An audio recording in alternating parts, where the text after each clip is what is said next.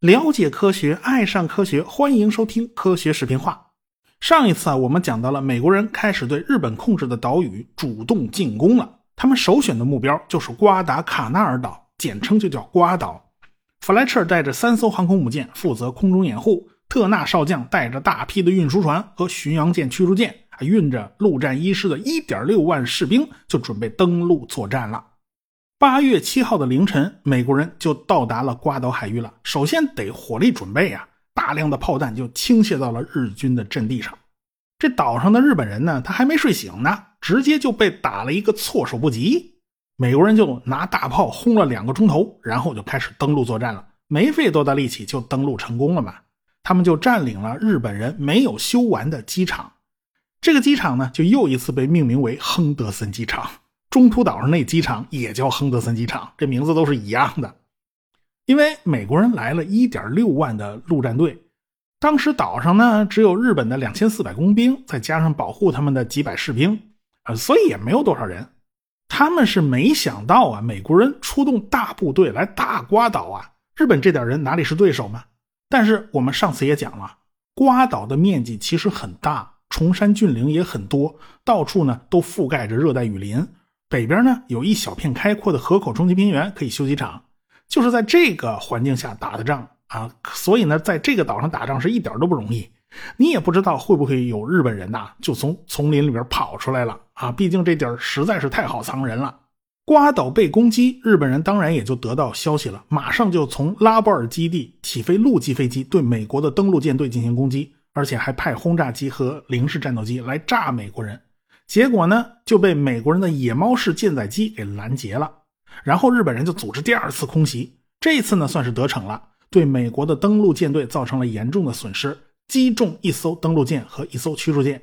当然，日本人自己的损失也很大，只有一架轰炸机逃脱了，其他呢全都被美国人的防空火力所击落。日本人损失了三十六架飞机，美国人损失了十九架飞机，其中有十四架是舰载机。那日本第八特混舰队的司令三川军一就得到消息了，他马上就组织七艘巡洋舰和一艘驱逐舰来支援瓜岛，但是他们距离比较远，在六百海里之外，那军舰开过来啊比较慢，估计赶到瓜岛呢都是第二天夜里了。呃，既然是夜里啊，刚好嘛，反正日本人擅长夜战，所以他们就打算偷袭美国舰队。与此同时呢，山本司令官也知道美国人进攻瓜岛了，他就把瓜岛呢当做是南太平洋的第一作战目标了。他马上组织东南地区舰队向瓜岛进行进攻。这个时候，美国的弗莱彻就觉得自己的航母受到日本飞机的威胁太大了，在考虑到自己油料不够，所以他决定后撤了。他就把组织登陆的特纳少将给气得火冒三丈，因为他那运输船呢卸货刚卸了一半，还有大量物资没卸下来呢。现在弗莱彻这么往后一撤啊，你倒真撤了，那特纳就只能也跟着往后撤呀。他只能让护航舰队把守关键位置，严阵以待。日本人是肯定要发起进攻的，所以特纳呢，他也有一份无奈呀。他人家和弗莱彻平起平坐，他指挥系统上他互不隶属啊，他指挥不了这个弗莱彻。要不说如今美国海军陆战队。一定要配备两栖攻击舰，一定要配备 F 三十五战斗机，一定要配备自己的前线支援航空兵呢？因为历史上他们真的是吃过亏的，所以他们到现在也不相信航母舰队会真心实意的、不怕死的支援自己登陆作战，所以他们必须有自己的空中力量。这种需求啊，很大程度上就跟军兵种之间的利益划分有关系。等日本人的舰队到了瓜岛海域呢，已经是夜里了。他们就趁着夜色和美国人大打了一场。夜战还是日本人比较擅长，美国人的损失呢就比较大，损失了四艘巡洋舰，重创一艘巡洋舰和两艘驱逐舰。澳大利亚的军舰的损失呢也不小，日本呢有两艘巡洋舰受伤，美国人的运输船队呢是受到了严重的威胁。但是啊，这个日本人的情报不太准确，他们根本就不知道弗莱彻的航母舰队已经撤走了，已经跳出圈外了。他们还以为周围有美国海军的大部队，要是天亮了，自己这点军舰就不够美国舰载机打的。所以呢，他们也不敢恋战，在黎明之前就撤了，也没有攻击运输船队。现在岛上美军手里的物资够吃半个月，为了节省粮食呢，他们只能一天吃两顿。有百分之二十的士兵被热带病困扰，一个个上吐下泻啊，这个闹肚子、拉痢疾啊，这个浑身上下毛病全来了，所以战斗力打的折扣也比较严重。但是相比日本人呢，美国人还是好多了。日本人更惨，日本人没饭吃，只能天天吃椰子充饥，因为他们的物资全丢光了嘛，全是美国人抢了嘛。包括什么粮食补给啦，什么器材啦，还有工程机械了。哎，美国人就利用这些工程机械继续修建亨德森机场。后来呢，日本人就利用驱逐舰给岛上送补给和增援部队。双方实际上是在瓜岛上对峙。日本军舰呢，也经常是炮击美国人的阵地，但是美国人的防御还是井然有序，日本人也没占什么便宜。但是日本人不甘心呐。就让这个白武晴吉派兵继续反攻瓜岛。当时白武晴吉这个兵力比较分散啊，能抽调的部队呢也不多。呃，美国人在岛上的人呢可不少，起码就是一点六万人呢。结果日本人嗯一算计，好像岛上没那么多美国人吧，就轻敌了。结果日本人就被打得很惨。我们得特别提一下啊，派上来支援的日本兵有一支叫一木联队，来了一共是九百一十七人。结果最后基本上全军覆没，指挥官一木清直大佐自杀身亡。这个家伙就是在卢沟桥发动七七事变的干将，的结果呢就死在瓜岛了。远在美国本土的金上将啊就不放心，他就把华盛顿号和南达科他号战列舰以及米诺号防空巡洋舰就配属给了尼米兹了。这三艘船穿过巴拿马运河就来到太平洋这边了。当时不仅仅是美军高层在关注瓜岛，就连罗斯福总统都开始关注这个热带岛屿了。日本人也有点不屈不挠的意思，他们还在不断的派兵支援瓜岛。美日双方都有点那种不惜一切代价的意思。为了掩护日军登陆，山本又一次把这个南云忠一给派出来了。山本呢，还是想引诱出日本的航母舰队。进行一场航母舰队之间的对决，一举解决问题。可是现在的南云，那可不是当年意气风发的那个南云了。他现在看见美国人就头疼，他心里拔凉拔凉的。哎呀，山本长官啊，你怎么又玩这一手？你有瘾是吧？你是不是上一把没赔光了？你不甘心呢？呃，但是呢，上命不可违，他只能就是硬着头皮就开拔了。那么这时候，弗莱彻手里面有三艘航空母舰，是企业号、萨拉托加号和胡风号。南云手里拥有瑞鹤祥鹤，还有龙香号，所以双方基本上是势均力敌的，都是两艘大型航母加一艘小型航母。山本的计划呢，就是在瓜岛的东南面布置潜艇作为警戒屏障，把舰队布置在瓜岛以北两百公里远的地方，就做出进攻姿态。然后呢，就让龙香号作为诱饵，去引诱美国航空母舰的舰载机发起攻击，然后趁着美军舰载机不在家，然后日本出动舰载机打美国舰队一个措手不及。只要美国人没有了航母，剩下的事儿就交给日本的战列舰去完成任务了。在战列舰的舰炮支援之下，啊，夺回瓜岛呢是不成问题的。大家发现没有啊？这个山本五十六，他还是老一套啊，只是在具体的部署上，他做了一点调整。结果这一次呢，他又重蹈覆辙，他的行动部署被美国的侦察机和澳大利亚的观察哨给发现了，也就是说，情报又一次泄露了。到了二十四号，双方在瓜岛海域又发生了一次航母大对决，史称叫东所罗门海战。这一次的前线指挥官依然是南云忠一，这回南云忠一倒是学乖了呀。他首先是派龙骧号带着重巡洋舰利根号以及两艘驱逐舰去对瓜岛上的日军进行支援，也就是轰炸美军。现在的南云绝对不会让航母同时承担两个互相矛盾的任务，也就是说，你龙骧号专门干的就是支援瓜岛的任务，你顺便再当个诱饵。当诱饵不需要你耗费任何精力，你傻呆在那儿等死就行了。瑞鹤、祥鹤两艘大型航空母舰呢，那是时刻整装待发，挂好了武器，专门等着猎杀航空母舰。这一次咱们千万别再玩什么鱼雷换炸弹的戏码了啊！这个 Fletcher 呢，他派侦察机去巡逻，他发现了龙翔号的位置，这本来就是让他发现的。就在差不多同时，他也发现好像自己的军舰附近呢有日本侦察机，就说明日本人也在寻找自己的舰队。美国人呢，他有雷达，他看得比较远，但是弗莱彻总觉得这些侦察机啊，似乎跟这个龙香号关系不大。也就是说，附近还有其他日本航空母舰，他吃不太准，他只是一种预感。不过呢，他认为啊，现在既然周围有日本人的侦察机，应该是发现他的舰队了。但是他不知道的是，日本侦察机没看到他，所以使得日本人丧失了先机。这时候大概是早上九点多钟的事然后这个弗莱彻就开始犹豫计较，在想到底怎么办呢？到底是不是先把龙香号打了再说呢？到最后想了半天，还是决定先把龙香号解决了再说吧。这个时候已经是下午一点四十了。为了保险起见，他只是从萨拉托加号上起飞了三十八架舰载机去攻击龙香号，剩下的飞机都在家里的时刻准备应急啊！万一日本航母的舰载机过来呢？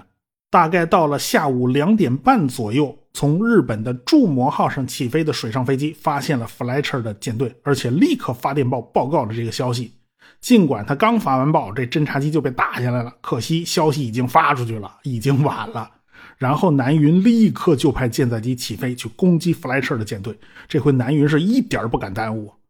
这个时候，弗莱彻还不知道日本航母什么位置，在哪儿啊？然后美军两架侦察机发现了日本航空母舰，但是因为通信问题，这个 Fletcher 就没有收到报告。当然了，这两架侦察机顺便就扔了两颗炸弹，就对祥和号造成了轻微的损害啊，基本上不太碍事。但是啊，大家也注意到了啊，也就是说，美军啊那个时候他就已经有察打一体的概念了啊。我既然看见你了，我干嘛不扔两颗炸弹呢？是吧？我不用回去报告了。差不多就在这个时候，南云的第二攻击波已经起飞了。也就是说，南云不等第一攻击波的消息，他直接就起飞了第二攻击波。看来他真的是下了死手。与此同时，美国的舰载机开始攻击龙香号了，而且是干净利落脆的就把龙香号给打沉了。就在日本的第二攻击波起飞的时候，美国人的雷达发现了日本人的第一攻击波。日本人攻击的焦点呢，就是企业号。啊，四点四十四分，企业号被一枚炸弹炸中，而且炸的还是延时引信。这炸弹呢，就砸穿好几层甲板，在吃水线以下爆炸，所以企业号还进了一点水。三十秒以后，企业号又挨了一颗炸弹。又过了两分钟，第三颗炸弹下来了，企业号挨了第三颗炸弹，在甲板上开了一个直径三米的大洞。即便如此，企业号还是坚持住了。人家就是没沉，要不然怎么叫永远不沉的大义呢？对吧？这艘船是真顽强。日本人的第一攻击波终于走了，美国攻击龙香号的飞机也刚好飞回来。这时候降落就得小心翼翼了，下面航母都受了伤了。当然，美国人的损管能力是真的够强。下午五点多钟，企业号已经基本恢复了航空作业，也就是说，它已经恢复战斗力了。这一次海战呢，双方都严重高估了自己的成果。日本人就以为那艘被炸的美国航空母舰肯定是完蛋了。美军认为自己起码击落了七十架日本战斗机。其实日本人第一攻击波只有四十二架，哪有七十架给你打呢？那事后统计，日本人应该是损失了二十五架舰载机。这个损失比例其实并不小，但是没有美国人说的那么夸张啊。这都是五点多钟发生的事儿了。到了六点来钟，日本人的第二攻击波就来了。但是他们在美国舰队附近转了半天，没找着美国航母，是不是天色太晚，不太容易看见呢？他们不得已只好打道回府了。结果降落的时候损失了五架飞机，所以第二攻击波就是不折不扣的亏本买卖。既然天色已晚呢，美国航空母舰舰队就撤退了，咱跳出圈外了，所以这场海战就算这么结束了。也就是说，日本损失一艘龙江号，美国呢是企业号被重创，但是依然有作战能力。也就是说，从军舰对比上，日本人输了半个棋子儿，但是日本人前后损失六十一名飞行员，美国只损失了七名，在人员的损失上相差就太大了。这美国人赚了太大的便宜啊，因为人家飞行员掉海里捞起来就行了呀，反正隔壁就是自家航母啊。那日本人掉下去的人就被俘虏了，就捞不起来了呀。不过平心而论呢，南云中一这次的表现比上次中途岛就好了不少了。毕竟他接受教训了，过去的错误他再也不会犯了。但是日本人想要再拿到主动权是难上加难，因为瓜岛上的亨德森机场在美国人手里，这个机场开始发挥出极其重要的作用。这个陆地机场的作用往往比航空母舰还要大，所以日本就拿不到制空权。你既然拿不到制空权，那些薄皮大馅儿的那个运输船队就没法靠近瓜岛。岛上的日军没有补给，那简直过的是惨不忍睹呢。只有到夜里，什么亨德森机场上的飞机没法起飞了，是大半夜的，就是起飞你也啥都看不见嘛。于是呢，日本人就利用快速驱逐舰夜间往岛上运送补给和人员，这就是所谓的东京快车。至此，瓜岛上的战况就陷入焦灼状态了，双方打的都很苦。现在呢，企业号不得不回家去大修了，他毕竟受了重伤，还得回去疗伤。但是祸不单行，到了八月三十一号，萨拉托加号被一艘日本潜艇给击伤了，也得拉回去修理啊！这个回四 S 店了，就连弗莱彻本人都受了轻伤。到了九月十五日，胡风号航空母舰在参加运送人员和补给去瓜岛的途中，被一艘日本潜艇又给击沉了。这一下，美国在太平洋上的航空母舰就只剩下一艘大黄蜂号了。那美日双方的陆军呢，就在瓜岛上陷入了旷日持久的消耗战，一时半会儿呢，谁都打不赢谁。这个时候，那个海军的山本五十六看起来反而倒有点清闲，这是开战以来他难得的闲暇时光，他还有空给人写信啊，他还聊天聊起来没完了，这是。这时候，大本营的参谋石正信南下途中，顺便就到了这个特鲁克锚地来见见山本司令长官。也算是协调一下陆海军的作战行动。其实这个石正信呢，就是打算向海军抱怨一下：你们海军都是干什么吃的啊？你们支援陆军不利呀！这石正信到了大和号战舰下边，仰头观看这艘巨舰，顿时就被大和号的高大威武给吓了一跳。然后他坐小船上了大和号，从舱口来到里边。这过程就像进了宾馆大堂一样，我的天哪！山本这个大和号实在是太豪华了。只不过呢，和宾馆大堂不一样的是，周围到处都是各种颜色的管道。这个石正信七拐八弯才来到了这艘军舰的心脏部位，然后见到了黑岛参谋，见到了参谋长宇垣禅。经过他们通报，才被带去见山本司令长官。你这下级见上级呀！你不好把话说的太直接呀，所以石正信只能一个劲儿表述啊，这个岛上的陆军已经不行了，一个个饿得跟那个鬼似的啊，一个个全都皮包骨了，根本没法作战了。希望海军看在帝国的份上拉兄弟一把呀。山本表现的也很动情啊，哎呀，陆军的兄弟们吃不上饭，我们现在也很内疚啊。如果因为后勤供应不上，导致陆军的马路全部饿死了，我们脸上也惭愧。你才马路呢，一不留神就把那个心里话说出来了，是吧？不行，不能叫马路。反正呢，啊，山本就说了，这是我们海军义不容辞的责任。我甚至可以亲自带领大和号，亲自到瓜岛前线去送补给。这话说的石正信好感动啊。但是山本这就是顺嘴胡扯呀。海军的军令部有规定的，这大和号不许参战。这是帝国的脸面，他不能轻举妄动。再说了，大和号出动一趟要多少燃料啊？你以为帝国海军油料富裕是吧？所以呢，这大和号就一直停在特鲁克的锚地，似乎是到前方参战了，可他又真的没有参战啊！这就是山本最尴尬的地方。你说他一个海军舰队的司令官，你能不能像当初东乡平八郎大将一样亲临火线呢？要么你就像尼米兹一样在家里坐镇也行，他又不能，你这算个啥咧？这山本长官心善呐，啊，他不能去前线，他看不得人流血呀。所以中途岛战败回来的人啊，一律不许住在大和号上，以免影响了山本长官的心情。石正信那是大本营参谋，大本营参谋你总得让人高看一眼吧，是吧？所以石正信就被带下去吃饭了。你来大和号一趟，你怎么得吃了饭再走啊？这顿晚餐很讲究，大和号的伙食那是出了名的高级饭店的标准。招募水兵，人家特别征召有饭店从业经验的人，而且还专门从东京的豪华大饭店请来了高级厨师上舰。那山本长官吃饭后边是要有军乐队奏乐的啊，这就是英国范儿，那这叫一个豪华呀。不过呢，石正信显然就没到这待遇。尽管如此，那饭一端上来，还是把石正信给羡慕坏了。这吃的就是传统的和式饮食，在黑漆的方盘里边放着生鲫鱼片哎，咸烤鲫鱼片还有冰镇啤酒。别说冰镇啤酒了，大和号上还有冰激凌呢。这石正信感叹呐：“你们海军的太奢侈了。你想想，瓜岛上那帮饿得皮包骨的陆军士兵，那真是天渊之别。”那不管怎么说吧，陆军这边的压力就给到海军这边了。你山本也得有点动作呀。为了打破九月份的僵局，山本再一次主动进攻，这时间就定到了十月末。联合舰队划了划了家底子，拿出四艘航空母舰。